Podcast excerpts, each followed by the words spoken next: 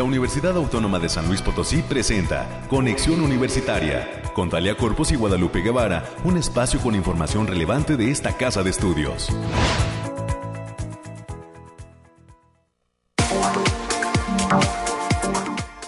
Muy buenos días a todas las personas que ya se encuentran en la sintonía de este ejercicio de comunicación. Conexión Universitaria, soy Talia Corpus y le saludo a usted a nombre de todo el equipo que hace posible este gran proyecto que es Conexión. Bienvenidas y bienvenidos, por favor, acompáñenos a lo largo de la siguiente hora hasta las 10 de la mañana. Tendremos información de interés sobre lo que acontece en esta, la universidad pública más relevante del estado potosino. Así es que, por favor, quédese aquí en las frecuencias de casa 88.5 de FM, 1190 de AM esto, eh, estas señales con cobertura en la ciudad de San Luis Potosí, capital y su área conurbada. Y además el 91.9 FM, la señal nace en la ciudad de Matehuala y nos permite lograr cobertura en diferentes municipios del altiplano potosino y del sur del estado de Nuevo León. Así pues, eh, le recuerdo que tenemos líneas de enlace directas a cabina. Usted se puede comunicar con nosotros al 444-826-1347 y 48. Ambos son los números directos a esta cabina. Nuestro noticiario se transmite desde el corazón del centro histórico de la ciudad de San Luis Potosí. Así eh, que, eh, pues aquí, aquí andamos, aquí estamos ya preparados, todo un equipo de profesionales para dar forma a este proyecto. Nos puede encontrar también en Conexión Universitaria UASLP en Facebook. Ahí nos puede hacer llegar eh, sus sugerencias, comentarios, dudas, inquietudes y nos puede encontrar de forma diferida en el canal USLP en Spotify, en esta otra plataforma. Ahí, ahí también estamos disponibles para que nos escuche si en alguna ocasión no tiene oportunidad de hacerlo a la hora eh, de vida, ¿no? Que es la transmisión al aire. El día de hoy eh, tendremos diversos invitados que nos van a compartir Información importante sobre diversos eventos que están ya en puerta dentro de nuestra institución. Tal es el caso del doctor Walter Barrera López. Él es investigador de la CIACIT, específicamente del LANGIF, un eh, laboratorio eh, muy importante a nivel nacional que lleva a cabo diversas eh, labores. Es el Laboratorio Nacional de Geoprocesamiento de Información Fitosanitaria de CIACIT y hoy nos va a platicar sobre el foro de contaminación atmosférica y cambio climático en San Luis Potosí. Un tema que abordábamos hace algunos días eh, con el doctor Humberto Reyes, ¿no? Galardonado también por Coposit y esto pues en relación a la importancia de atender el cambio climático. A las 9.30 de la mañana tendré la oportunidad de conversar con el doctor Luis Alberto González Murillo. Es docente de la Facultad de Ingeniería y nos visitará, bueno, nos visitará en la línea telefónica porque es el primer graduado del posgrado que existe entre la USLP y la City University of Seattle. Así es que nos viene a compartir la emoción de lo que representa para él y para la institución que haya alcanzado este eh, primer, eh, ser el primer graduado con una doble titulación entre ambas instituciones. Y en los temas culturales a las 9.45 de la mañana estará al aire la maestra Ofelia Zacarías Díaz Infante. Ella es ponente invitada del Departamento de Articultura que estará ofreciendo la charla titulada 100 años del moralismo mexicano. Estos son los temas que tenemos contemplados para hoy, más las secciones de costumbre. Así es que, por favor, quédese con nosotros y comenzamos ahora.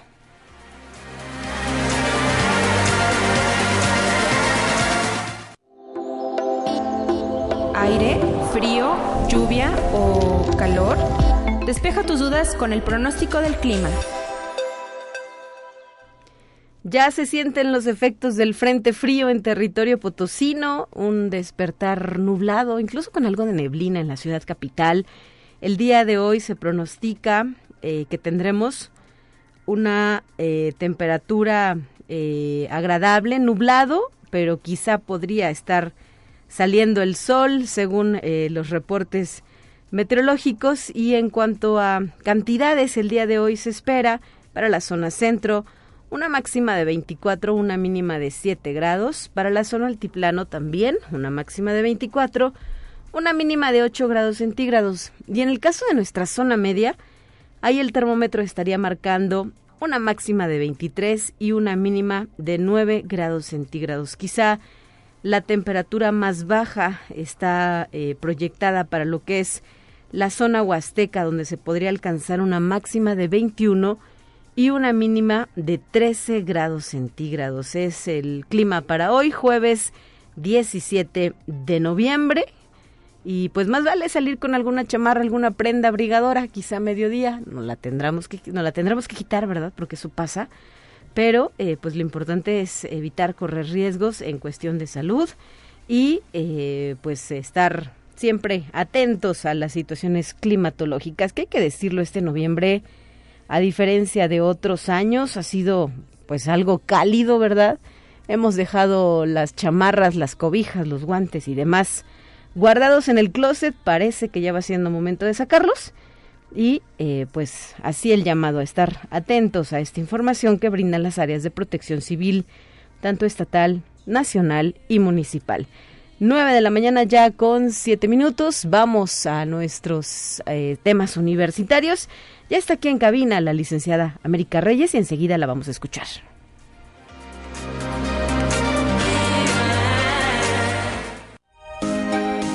Escucha un resumen de Noticias Universitarias.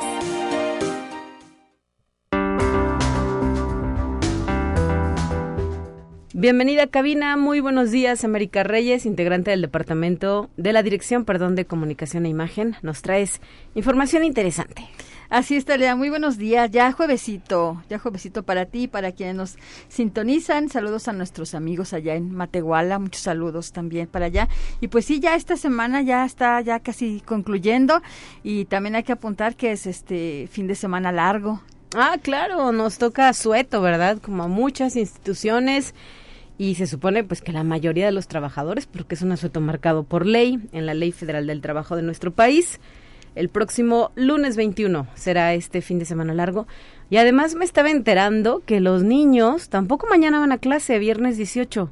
Me parece que el sistema educativo básico pues tendrá otro puente largo. Dicen que ya es el último del año, y empezaría desde el viernes hasta el próximo lunes. Hoy es último día de clases y regresan el martes al aula. Así es, pues bienvenidos también, también para todos ellos que ya están este ya con eso, ya con cuatro días de asueto y ya es lo pues ya es lo último también. El último estirón, ¿verdad? Exactamente. pues mientras tanto, Talia, pues en lo que se abriga, se toma un cafecito y eso sí, sigue usándose eh, su cubrebocas, por favor. Vamos a darle a la información. Y la Universidad Autónoma de San Luis Potosí está preparada para los cambios nacionales en materia de evaluación y acreditación. Así lo aseguró la profesora jubilada y, asesora en la universidad, la maestra Luz María Nieto Calabeo, quien impartió el taller Componentes de la Política Nacional del Sistema de Evaluación y Acreditación de la Educación Superior, al tiempo que aseguró que entre toda la comunidad académica se debe revisar qué es lo que se puede quedar, qué será aquello que se modifica o cambia y empezar a crear un proceso de transición. Hay que decir que este taller se impartió en el marco del Congreso Internacional Anuyes 2022, de que fue sede esta casa de estudios la semana pasada. Así es, hace una semana inició esta octava conferencia internacional Anuyes con la participación de alrededor de 300 personas que estuvieron en la ciudad capital para ser parte de este proyecto, de esta eh, conferencia y hubo varios talleres, uno de ellos, como bien lo refieres, el que impartió la maestra Luz María Nieto, quien es asesora de esta casa de estudios, además profesora jubilada, y estaremos todavía ofreciendo algo de información, ¿verdad?, respecto a estas actividades en el marco de la octava conferencia. Así es. Y como parte de las jornadas 25N para erradicar la violencia contra la mujer, el sistema de bibliotecas llevó a cabo el taller Defensa Personal Preventiva. Esto ocurrió en la sala de usos múltiples del Centro de Información en Ciencia, Tecnología y Diseño, allá en la zona universitaria poniente. La instructora, la ingeniera Tania Maya Grimaldo, comentó que a través de esta actividad se impartieron conocimientos a interesadas en adquirir formación en artes marciales a través de herramientas básicas para reaccionar en caso de algún altercado, prevención o bien para contra contraatacar alguna situación vulnerable. Y el día de hoy continúan las actividades de la edición 23 de la Semana de la Facultad de Derecho y ya ahorita a las 9 de la mañana se está realizando la conferencia del licenciado Gustavo Reina.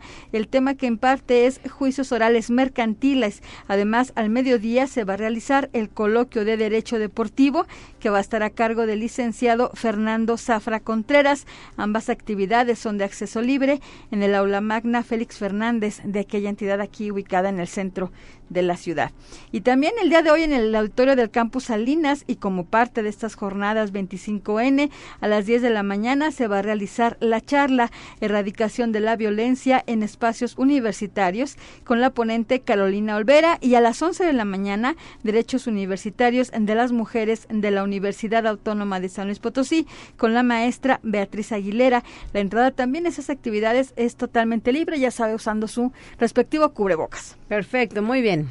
Y también el día de hoy, 17 de noviembre, a partir de las 4 de la tarde, darán inicio las actividades en línea del décimo encuentro de jóvenes investigadores en el estado de San Luis Potosí, con la participación de las investigadoras Giselle Mesa Martel y Guadalupe Briano Turrent, con el diálogo Impacto de los Objetivos de Desarrollo Sostenible en Latinoamérica.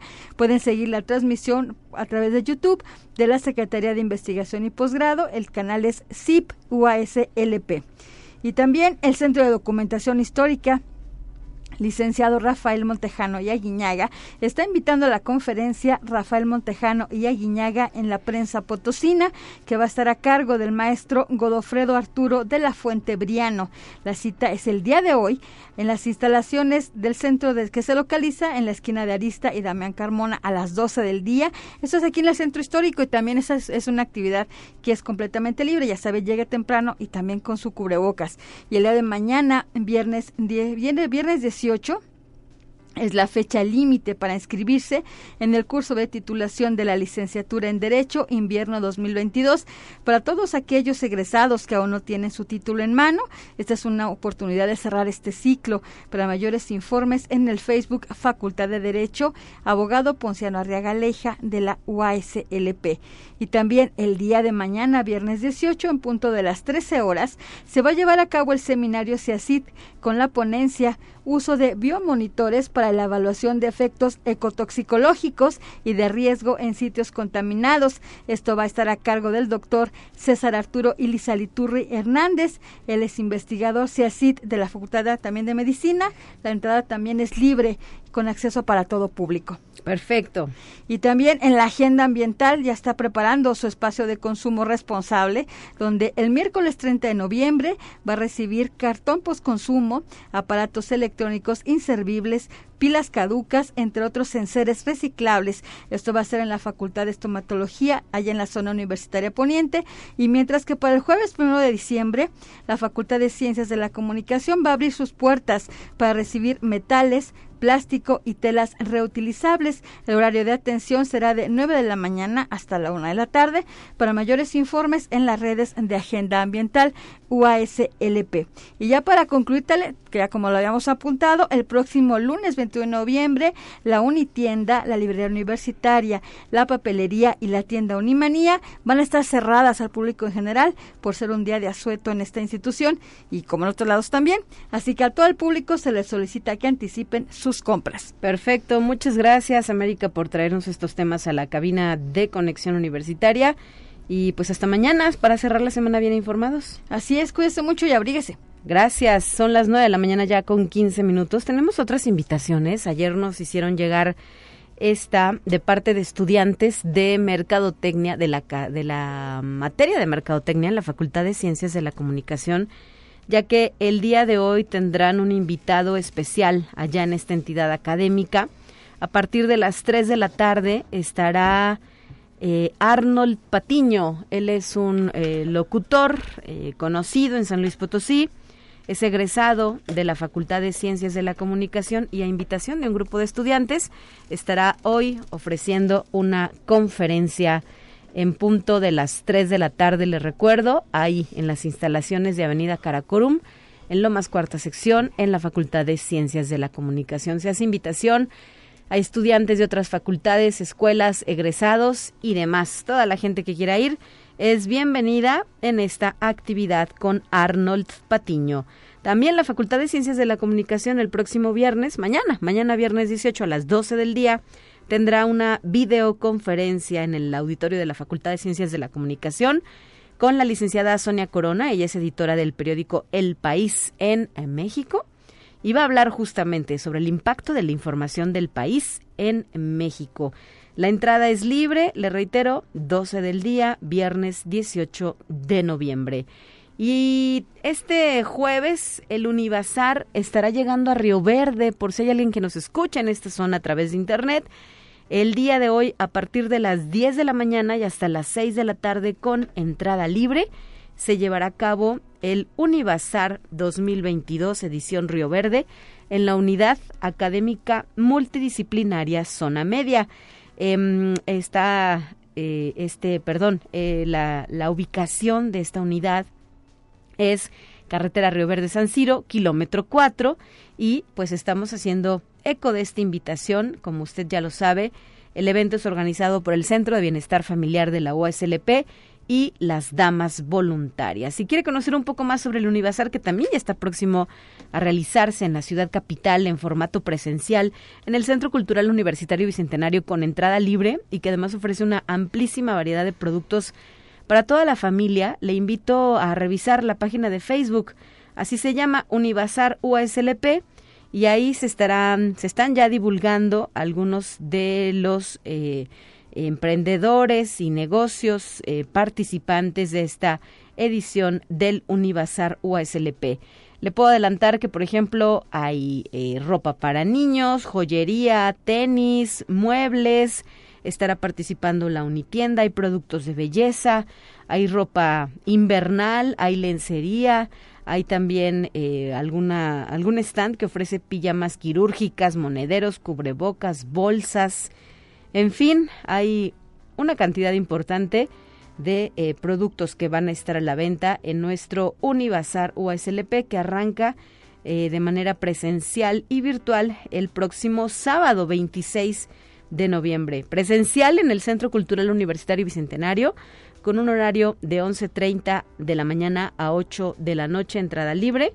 Y el evento presencial concluiría el día 3 de diciembre y virtual a través de la página web de la universidad del 26 de noviembre al 5 de diciembre de este año. Así es que, pues, eh, muchos saludos a las damas voluntarias de la USLP y al personal del centro eh, del Centro eh, de Bienestar Familiar que ya están pues trabajando a golpe a todo para que sea un éxito este evento. Son ya las 9 de la mañana con 18 minutos y es momento de dar paso la primera entrevista de este jueves.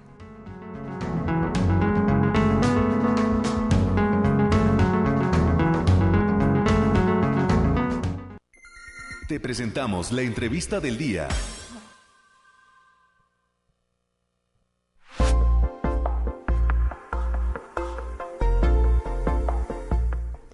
Ya tenemos a nuestro primer invitado en cabina. Agradezco que eh, se encuentre con nosotros aquí en Conexión Universitaria el doctor Walter Barrera López. Es investigador del Laboratorio Nacional de Geoprocesamiento de Información Fitosanitaria, LANGIF, por sus siglas, que está adscrito a CIACIT, otra entidad universitaria. Bienvenido, doctor. Gracias por estar eh, con nosotros aquí en Cabina de Conexión. Y pues ya estamos listos para esta plática. Hola, ¿qué tal? Buenos días. Este, pues aquí nuevamente viniendo a darte buenas noticias. Ahora los vengo a invitar a un foro de calidad del aire y, cambio climático. Pues a veces nosotros eh, tenemos mucha información y es necesario divulgarla. Entonces, este año pues nos dimos a la tarea de la creación de este foro en el cual pues vamos a invitar este eh, personal, profesores, expertos de contaminación del aire y cambio climático de distintas partes del país y también vamos a tener algunas conferencias desde otros otros países. Ahora sí que vamos eh, con, con, todo, vamos este, a hacer un gran foro, un, foro de contaminación del cambio climático que nos había realizado pues en los últimos años en, en la ciudad y pues principalmente también para dar la información que nosotros hemos ya pues validado, trabajado durante estos últimos cinco años que tiene la creación de este, de este esfuerzo que es un laboratorio eh, de contaminación del aire y cambio climático aquí en San Luis Potosí. ¿Cómo se ha articulado el foro, doctor Walter? Eh, ¿Qué tipo de actividades habrá? ¿A quiénes podría interesar asistir? Y me imagino que no hay costo, ¿verdad? Para no, no, no, es totalmente gratuito y es abierto a toda la comunidad y a toda la población de San Luis Potosí. Vamos a ver si cabemos, eso sí, no lo sé. Este va a ser en el, en el bicentenario, en uno de los salones que tiene ahí. Pero también va a ser, eh, vamos a transmitir eh, vía Facebook.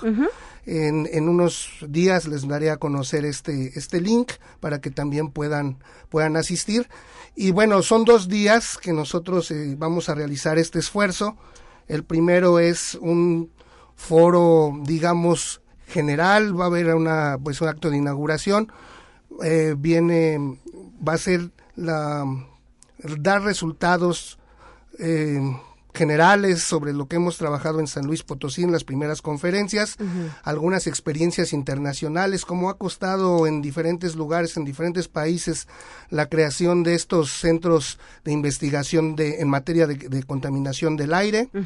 Eh, nos, nos, va a acompañar un profesor, eh, dos profesores de Europa que tienen alrededor de 30 años trabajando allá Ahorita se encuentran en un programa que llaman Air Use, que se dedica a la caracterización de los contaminantes en la parte sur de Europa. Y pues bueno, tuve la oportunidad de colaborar con ellos y pues aceptaron nuestra invitación para venir a eh, dar sus experiencias. Okay. Asimismo, eh, vienen otros expertos mexicanos también de hace 35 años, profesores míos, la verdad, y este pues imagínate muy contento de que todos hayan aceptado esta invitación de, de una forma tan cordial. Viene entonces de, de la UAM Mascapozalco la doctora Violeta Mujica es una experta también de hace muchos años la doctora Dara Salcedo que también ella fue estudiante del doctor Mario Malina cuando mm, estaba haciendo quien fue ganador del Nobel verdad así es este bueno Javier Miranda que es mi asesor pues de todo toda la vida y también va a haber conferencias eh, tanto presenciales como online. Perfecto. posteriormente sí hay otro eh, otras otras conferencias que son enfocadas a presentar datos de San Luis Potosí de algunos investigadores que ya tienen muchos años, como es el doctor Aragón Piña, eh, uno de los pioneros aquí en materia de calidad del aire y con todo gusto también aceptó nuestra invitación y, y posteriormente vienen otros compañeros y alumnos de, de pues que ya son digamos creados del, del APCAC y otros este, invitados más. Muy bien, el evento eh, nos puede repetir días, horas de asistencia y lugar. Sí, 24 de noviembre en, el, en la sala 13 del Bicentenario. Eh, el día, te digo, 24 es un poco más eh, de presentación de resultados. General, el 25 es un poco más de cambio climático enfocado a eh, nuevas tecnologías satelitales, agricultura, etcétera. Y tendremos también el día 25 una mesa bastante interesante porque vienen personal de, del SINAICA, eh, un director general de SINAICA. ¿Qué es el SINAICA? Del Centro de eh, Monitoreo de la Calidad del Aire a nivel nacional. Ok. Y pues como viene el, el, biólogo, también van a asistir este eh, de, la Ciudad de México, de la SEDEMA, y también del gobierno de, de, Monterrey y también nos aceptaron ya los del gobierno de San Luis Potosí su presencia en esta última mesa que vamos a tener bastante interesante y también habrá exposición de carteles. Eh, para todas las universidades se les hace la atenta invitación para ir a presentar sus trabajos que han eh, desarrollado en estos últimos años en materia de calidad del aire y, cambio climático. A veces pensamos que somos los únicos, pero yo veo que hay muchos esfuerzos eh, por otros lados y yo creo que es el momento de, de unir todas estas fuerzas y pues poco a poco ir creando esta línea esta, esta información porque la ciudad necesita mejorar en estos temas de calidad del aire. Claro. Y San Luis Potosí es una ciudad que, que, hay muchas como ellas a nivel nacional, me refiero en cuanto a minería, industria, y entonces eh, el conocer cómo se atacan este tipo de ciudades, nos puede dar la solución a muchas otras. Perfecto. Eh, ¿Cómo es que surge el interés de realizar este foro de contaminación atmosférica? ¿A quién se le ocurre? ¿Quién enarbola este proyecto que además por lo que nos adelantas, doctor, pues se antoja muy ambicioso en cuanto a resultados, ¿no? En cómo se van a hacer estos cruces de información, porque bien lo refieres, hay investigadores en diversos puntos del país que están preocupados y ocupados en el tema. Es importante voltear a ver a los demás y ver qué está pasando.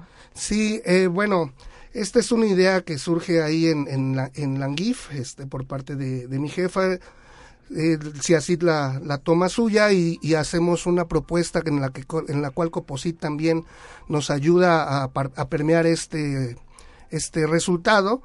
Y bueno, también tenemos otras colaboraciones, van, van a haber este, algunos eh, proveedores también que eh, se dedican a la venta de equipos de calidad del aire, de contaminación del aire, para que también este, pues otros, otras instancias, otros centros de investigación puedan asistir a conocer sus productos y pues que vayamos trabajando conjuntamente para tener mayores resultados y mejores sobre todo. Y a grandes rasgos, ¿qué nos puedes decir sobre estos temas en cuanto a San Luis Potosí? ¿no? ¿Qué pasa en el estado con el tema de la contaminación atmosférica? Que más, sabemos que es tu especialidad, ¿no? sí, si te digo ahorita ya no van a querer asistir. Mejor, ah. mejor espérense al foro.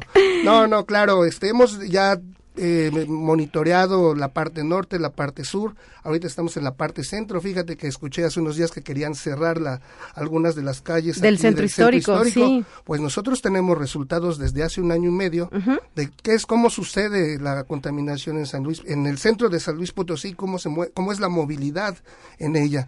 Entonces yo creo que va a haber este para todos los gustos, para todas las instancias. Eh, sí, eh, los temas a veces eh, eh, todos pensamos o todos pensaban que las fuentes móviles eran las que más contaminan San Luis Potosí. Y no. Pues no, son las fuentes industriales, ya lo vimos el año de la pandemia, que el 50% de las fuentes móviles estuvieron eh, paradas, paradas y sin embargo la contaminación estuvo igual o si no es que peor.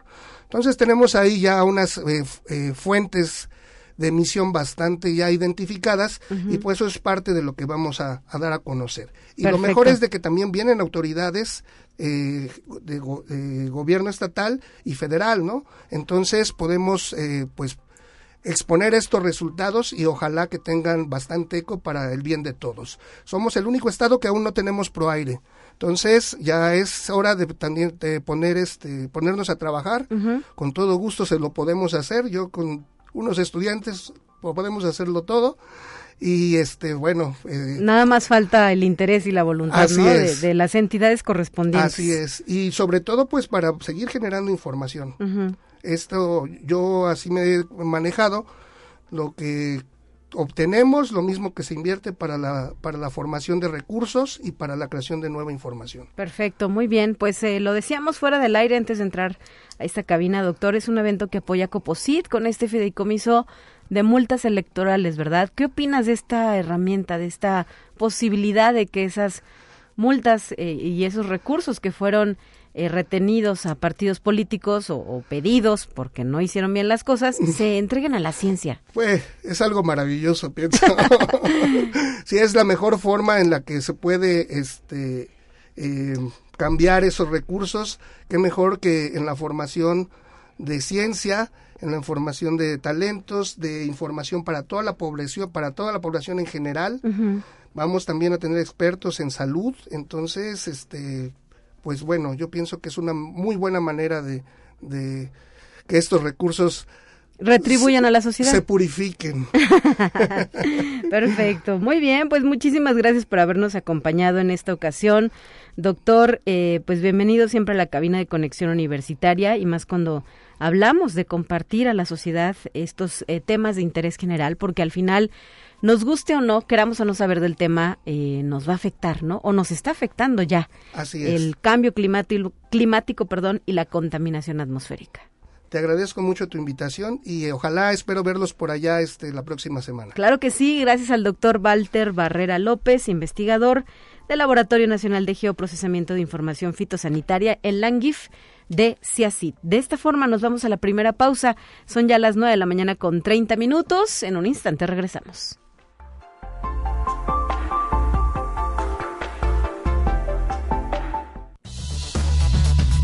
Vamos a una breve pausa. Acompáñanos.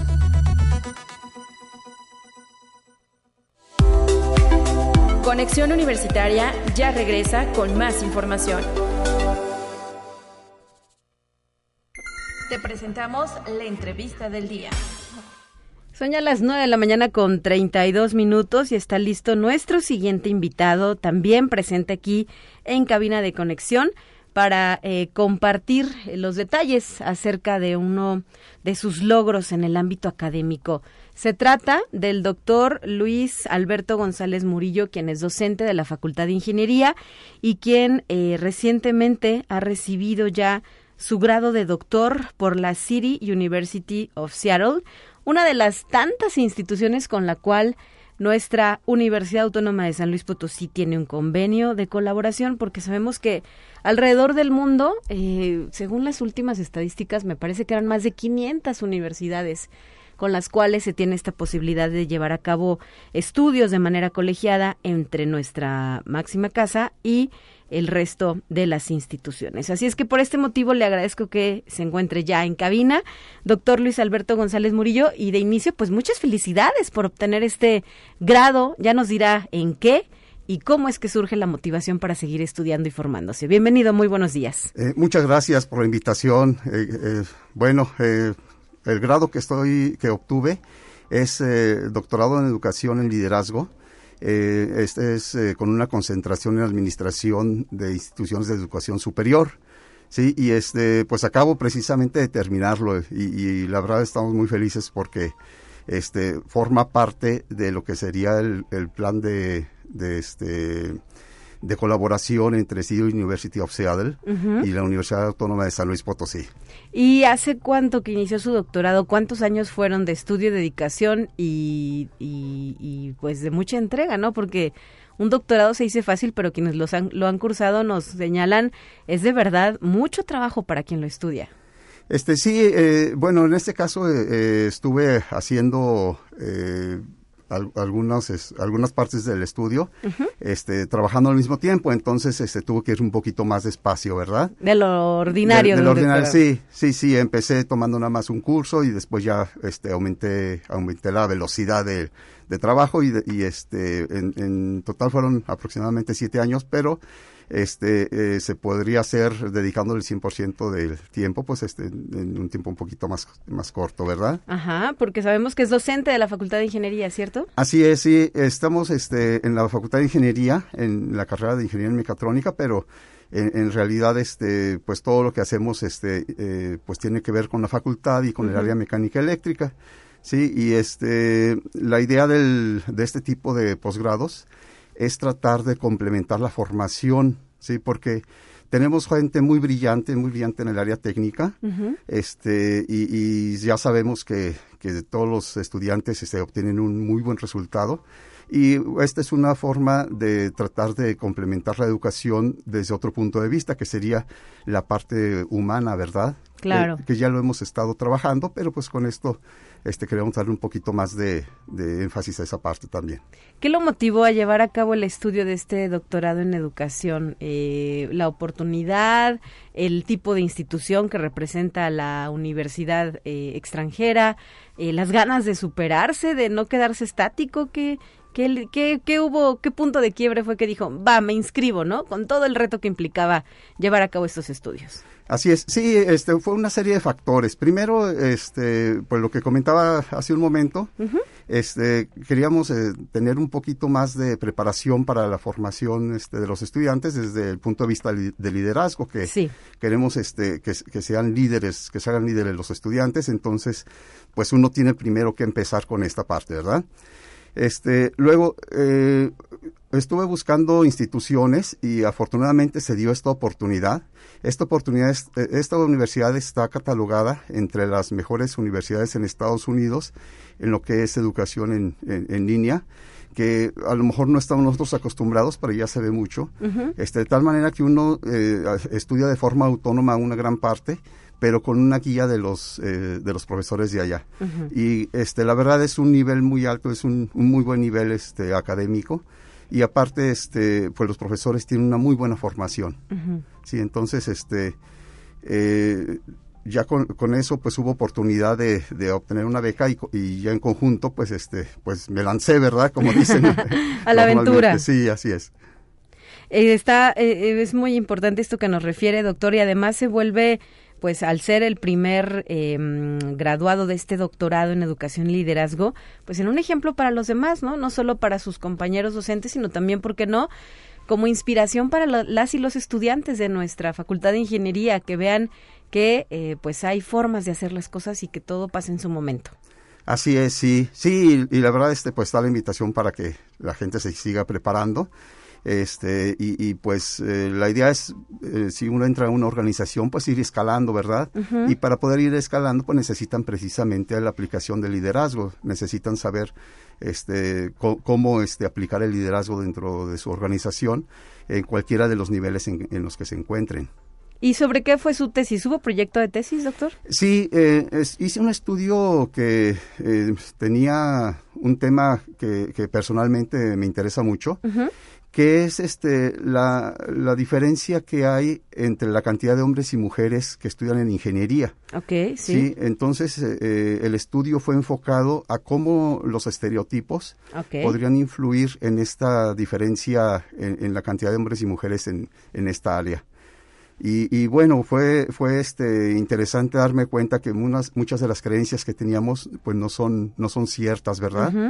Este, eh, hay una creencia generalizada de que la gente piensa que la ingeniería es este, solamente para hombres. Claro. Y lo que encontramos, una de las cosas que encontramos en este estudio es que la mayoría de la gente pues no cree eso, por lo menos aquí en, la gente de la Universidad Autónoma, no cree eso, a lo mejor hay otras razones, pero este, bueno, este, la idea es seguir viendo, eh, seguir estudiando y ver cómo podemos a, este, ayudar a la gente, a las personas este, que están interesadas en ingeniería y en este caso a las mujeres, que les interese a vencer los obstáculos que a veces hacen que, que, este, que finalmente no se decidan por, por estudiar estas carreras. Así es, aunque sabemos que se ha avanzado un poco, ¿no? En abatir esa brecha, esa diferencia entre la cantidad de hombres y mujeres que estudian una ingeniería, su tesis lo revela, todavía falta trabajo por hacer. Así es, sí, sí, eh, en los últimos años ha habido un avance importante y este y esperemos que así siga que, que se pueda ir incrementando este porcentaje de, de mujeres este que, que, están en este campo. Y yo creo que, que vamos por por buen camino y solamente seguir trabajando. Muy bien. Y qué pasa ahora después de terminar este posgrado eh, doctor Luis Alberto González qué proyectos qué planes tiene quizá porque no se vale decir, pues descansar, ¿no? Me aventé un doctorado de tanto tiempo, bueno, ahora eh, pues voy a bajar el ritmo de trabajo porque también se vale hacerlo, pero ¿qué viene? ¿Qué, qué tiene en mente? Ok, hay, hay muchas cosas. Por ejemplo, inmediatamente acabando el doctorado, este, eh, entramos a, a trabajar sobre la acreditación por, por EIBET de, de, la, facultad. de Ingeniería, sí. sí. vimos que esta semana anduvieron por aquí, ¿verdad? Los acreditadores. Así es, entonces, este, pues fue salir de un trabajo muy fuerte a otro trabajo también muy fuerte. Y, y pues la idea es seguir trabajando, estamos este, tratando de desarrollar lo que es el emprendedurismo, este, que también tiene mucho que ver con el, con el liderazgo, este, para que este, se pueda ir participando más en la generación de empleos por parte de los egresados. Sí, entonces, este, pues la verdad, descanso, pues yo creo que no va a haber, pero es parte de lo que, de lo que uno este, vive, ¿no? O sea, uno está ahí porque está haciendo cosas que le interesan, este, está uno buscando poner su granito de arena en, el, en la formación de los estudiantes y pues en el desarrollo de la sociedad. Muy bien. Eh, doctor, ¿cuántos años son de ser docente universitario? De ser docente universitario son eh, 13 y anteriormente estuve más o menos cinco años de tiempo eh, parcial. Este, después eh, me fui a otro lado y después regresé y ya de, este, de tiempo completo 13 años. ¿Y cuál es su formación? ¿Qué nos puede compartir además de este doctorado? ¿Qué otros estudios tiene usted? Ah, ok. Sí, tengo una eh, ingeniería en, en, en electrónica y después hice una maestría en ciencias computacionales. ¿Y dónde estudió? Eh, la ingeniería fue en, el Tecnológico de San Luis, aquí, aquí en San Luis Potosí. Ajá. Ajá, y la maestría fue en el Tecnológico de Monterrey, en Cuernavaca, Morelos. Y después se vino a San Luis. Después vine a San Luis, sí, pues aquí tenía toda la familia, este, aquí estaba la que en ese tiempo era mi futura esposa, y pues ya ve que nos jalan, ¿verdad? claro, claro, este, y ahora ya, do- con este doctorado por la City University of Seattle, y pues muchísimas felicidades porque pues son como ya nos refería, tiempos, horas de trabajo, quizás hasta en ocasiones sacrificar el tiempo con la familia, ¿no? O el tiempo para la distracción por, por el estudio, por la responsabilidad que esto implica, estudiar un doctorado. Así es, sí, sí, son muchos sacrificios, este, como en cualquier doctorado, ¿verdad? Siempre que eh, alguien quiere estar en un doctorado, tiene que este, buscar balancear lo mejor posible la, la, la vida.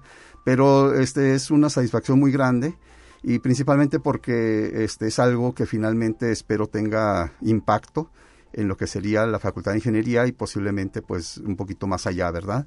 Este, no, nosotros estamos buscando que, que los eh, egresados tengan impacto en la sociedad y yo creo que pues es algo de lo que va finalmente a, a ayudar a esta parte. a beneficiar. Así ¿Y qué es. onda con la mecatrónica? Aunque es un término que ya muchos conocemos, eh, pues quizá no alcanzamos a, a distinguir de qué va con, con especificidad. Y le pregunto esto, doctor, porque pues ya en enero iniciamos con el nuevo proceso de admisión para los futuros estudiantes. Denos nada más una probadita. ¿De qué se trata la mecatrónica? Bueno, lo primero que voy a decir es que es lo que hubiera querido estudiar. en, en mi tiempo no hubo, no había esa ingeniería. Ajá. Este, pero es muy interesante porque conjuga cuatro áreas, ¿sí? Eh, conjuga lo que es la mecánica, la electrónica, este, la computación y la automatización, ¿sí? Entonces, este, estas cuatro disciplinas eh, trabajan juntas y, y en- entre ellas, pues, se logran hacer productos, este, eh, que nos ayudan en, en nuestro día a día. ¿Como cuáles? Así que usted diga, esto es mecatrónica. Mire, este, lo más clásico son los robots, ¿sí? Los robots ajá. tienen, son sistemas mecatrónicos por excelencia y son los más conocidos. Son los que andan luego limpiando la casa, ¿no? Así Se pusieron de moda, como en las caricaturas estas futuristas. Así es, sí. de hace sí, algunos años. Así es. Sí, y, y, eh, este, a veces también este, perdemos de vista que eso lo, lo vivimos día a día. este, los automóviles, este, como son ahora, son sistemas mecatrónicos, lo que, este, incluso una bomba de gasolina es un sistema mecatrónico. Ok. Y, este, porque se conjugan estas áreas que mencionábamos hace un momento. Ajá. y este y pues nos están ayudando en nuestro día a día y, y ni siquiera nos damos cuenta verdad está toda toda la tecnología Ya está es tan escondida. normal, ¿verdad? Ya es tan ordinario, quizá. así es sí sí entonces este eh, pues ya ya lo vivimos día a día y, y, y, pues ahora sí que lo vemos como lo más natural Y la mecatrónica tiene aplicaciones en la industria, en la salud, ¿en qué más? Bueno pues este prácticamente en cualquier en cualquier campo este eh, a- a- ahorita pre- precisamente acaba de salir un, un cohete este hacia la luna verdad este eh, pues todos los sistemas, mu- muchos sistemas de ahí pues son sistemas este, mecatrónicos. Este, eh, como decía en la salud, este, la operación por medio de robots que ayuda a, a manejar con precisión este, los movimientos del cirujano. Este, eh, en la industria tenemos automatización este, de todos los procesos para aumentar la eficiencia. Ok. ¿sí? sí. Entonces, este, eh, eh, Todos recordamos al robot Curiosity, ¿no? Ah, sí, el que... ¿Andaba el- en Marte? El, Marte, sí, el Curiosity, sí, que es un robot este, que aterrizó ahí, pues por ahí, ahí están todavía, ¿verdad? Muy bien, pues gracias por habernos acompañado en esta ocasión, doctor Luis Alberto González Murillo, docente de la Facultad de Ingeniería, y enhorabuena por este logro, que venga lo mejor. Pues muchas gracias, muchas gracias y que tengan buen día. Hasta la próxima. No, no es cierto, no nos vamos todavía. ¿A quién le dedica este doctorado? El resultado. Bueno, toda mi familia que estuvo apoyándome durante estos años este, y que les tocó vivir, y bueno, también el apoyo que obtuve, obtuve por parte de la Universidad Autónoma, este, eh, las becas que obtuve del CONACYT, este, muy importante de- por parte de la universidad, este, también, este, bueno, todos eh, los directivos y este y la licenciada Mariela Chávez que pues es este quien se encarga de este programa y, y pues que estuvo muy al pendiente ahí de mí. De hacer los trámites y Así. te falta este documento y esta firma y hay que hacer una reunión de Zoom, etcétera, etcétera. Etcétera, sí, todo eso, sí. Todo lo protocolario. Pues muchas gracias ahora sí, de nueva cuenta, y muchas felicidades, doctor. Muchas gracias, que tenga buen día. Ya nos vamos a ir a la siguiente sección. ¿Está lista? Vamos a escuchar.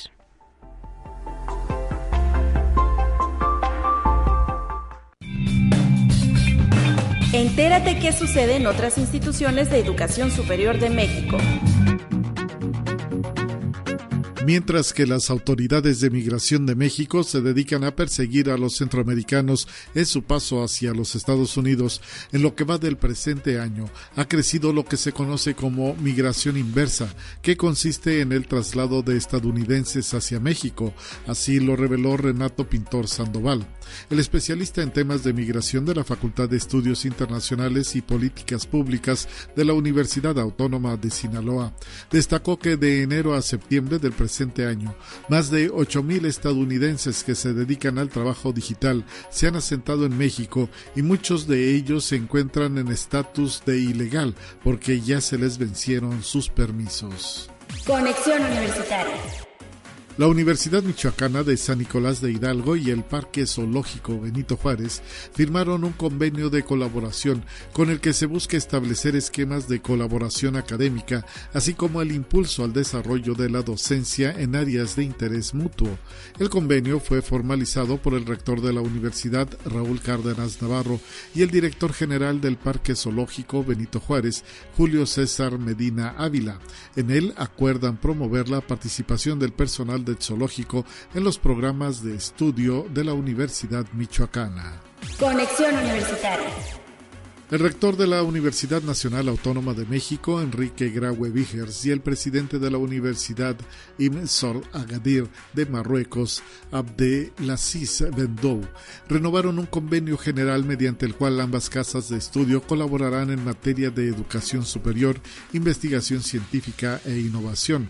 En la firma estuvo como testigo el embajador de Marruecos en México.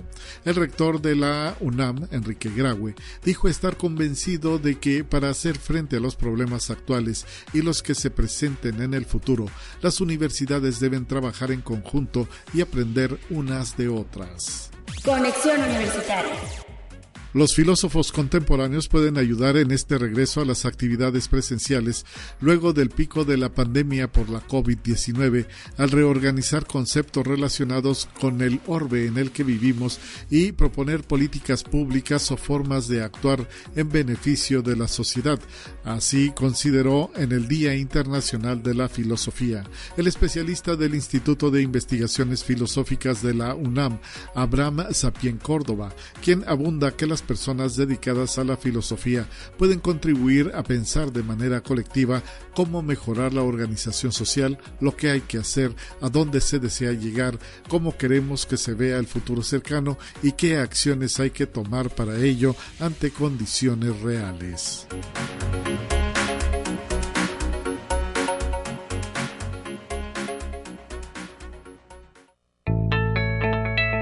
La UNI también es arte y cultura.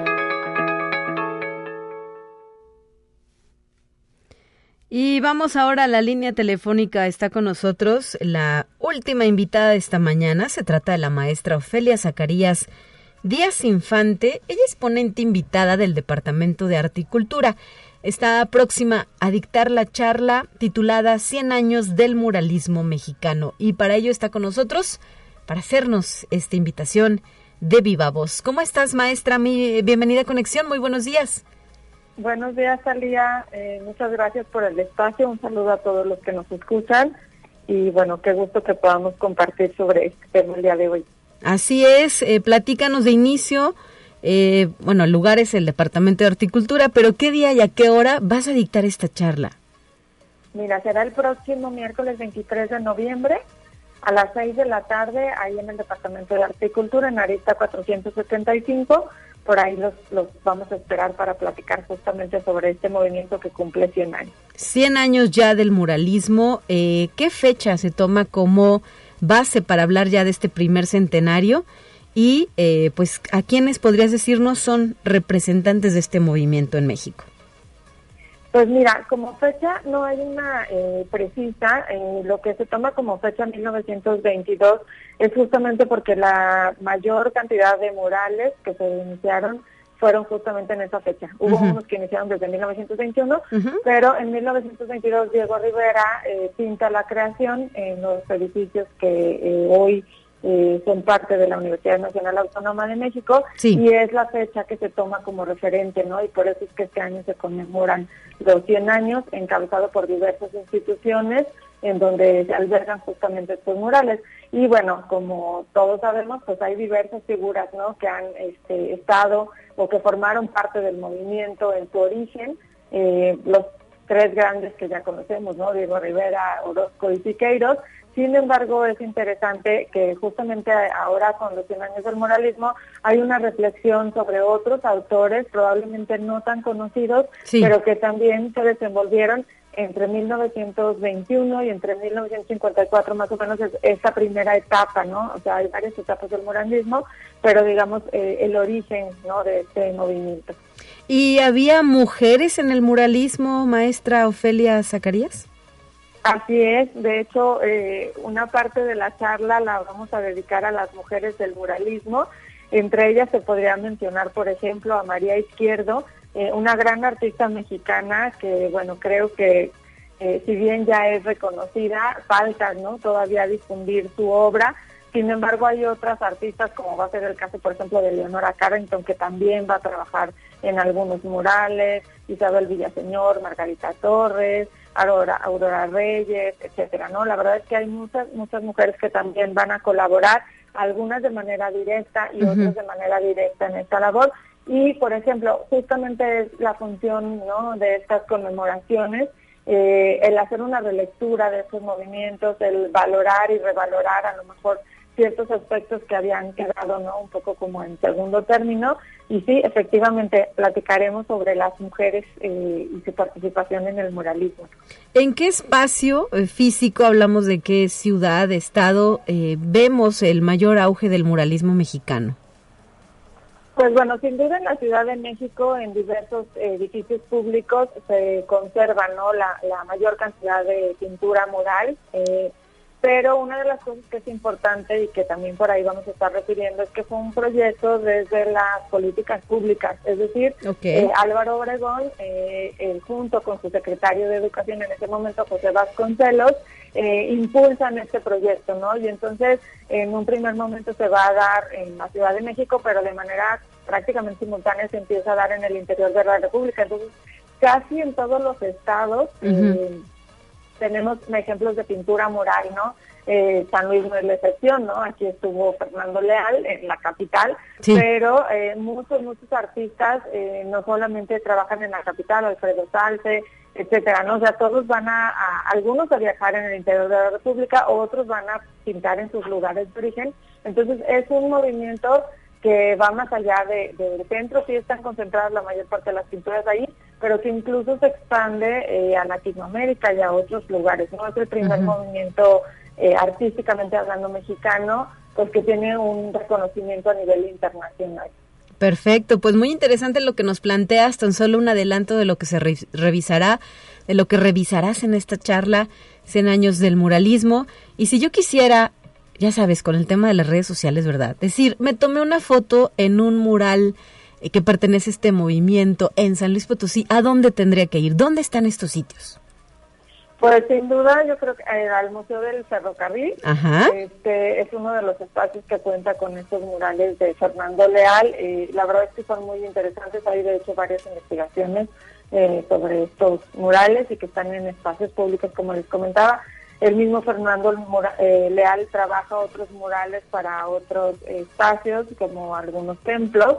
Eh, ahí también pueden visitar eh, en San Juan de Dios, por ejemplo. Este, y hay algunas bibliotecas, como, no sé el nombre, los militares, sí. pero ahí también hay pintura mural. O sea, la verdad es que este proyecto, como les decía, abarcaba diversos espacios públicos, desde los dedicados al gobierno, así como desde la educación y por aquí en San Luis también hay diferentes eh, murales, como les decía, en diversos espacios. Y algo que es interesante, como les decía, ¿no? en los 20 se inicia ¿no? en la Ciudad de México, pero es un, es un movimiento que va a continuar. Por ejemplo, en el interior de la República, el caso de San Luis Potosí, va a ser en la década de los 40 cuando se van a desarrollar estos murales, ¿no? y que van a responder también eh, a ciertos espacios pues que van a ser importantes en su momento, como les decía, la estación de ferrocarril. Perfecto, muy bien, pues muchísimas gracias por habernos traído esta invitación al auditorio de Conexión Universitaria, que no se pierdan este gran evento. Es parte de una serie de charlas que está promoviendo,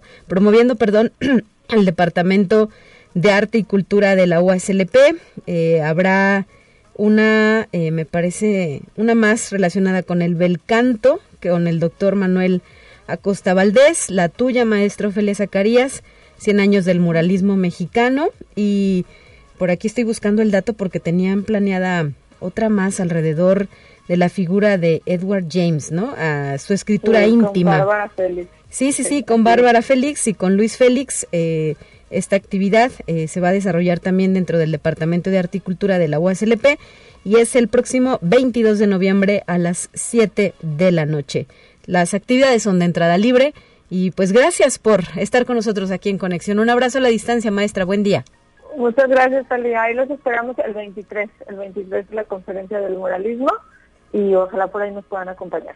Claro gracias que sí. por el espacio y saludos a todos. Ya nos vamos, 9 con 58. Gracias por eh, el apoyo de la producción en la figura del ingeniero Efraín Ochoa y de Alonso en los controles técnicos. Soy Talia Corpus y estaré de regreso. Estoy haciendo cuentas cuando me toca regresar al aire. Será el próximo miércoles, hasta el miércoles. Híjole, sí, voy a tener un puentezote también. Gracias por la sintonía. Hasta la próxima.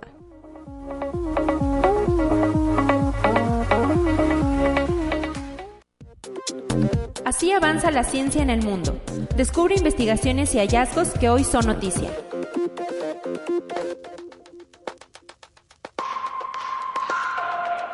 Un grupo de investigadores de instituciones científicas del Reino Unido dio a conocer que los chimpancés tienen la capacidad de presumir objetos a otros miembros de su especie para compartir su atención, un rasgo que se creía específico de los seres humanos. Así lo informaron expertos de la Universidad de York. La nueva investigación que tuvo lugar en el bosque de Kivale, en Uganda, permitió conocer que los chimpancés también pueden compartir entre sí elementos que son de su interés a través de gestos referenciales. Conexión Universitaria. La sonda Solar Orbiter, perteneciente a la misión espacial conjunta entre la Agencia Espacial Europea y la NASA, detectó un flujo de plasma serpenteando a través de la atmósfera del Sol, un fenómeno del que denominaron serpiente solar. Los científicos revelaron que se trata de un tubo de plasma frío suspendido por campos magnéticos en el plasma circundante más caliente de la atmósfera del Sol. La observación de esta serpiente de gases fue precursora de una erupción mucho más grande. Conexión Universitaria. La humanidad alcanzó la marca de los 8 mil millones de habitantes, según cálculos del Departamento de Asuntos Económicos y Sociales de la Organización de las Naciones Unidas. Este hito, a decir del secretario general de la ONU, es una ocasión para celebrar la diversidad y los avances al tiempo, así como la responsabilidad compartida de la humanidad por el planeta. El crecimiento, consideran los se debe al incremento de la expectativa de vida y a los avances en la salud pública. Conexión Universitaria. En China, ingenieros concluyeron el ensamble de la red de telescopios más grande del mundo. Hablamos del radiotelescopio solar Daosheng, localizado en el borde de la meseta tibetana. Se trata del conjunto de radiotelescopios que han sido construidos desde hace tres años y que se encargará de estudiar las erupciones en la atmósfera exterior del Sol.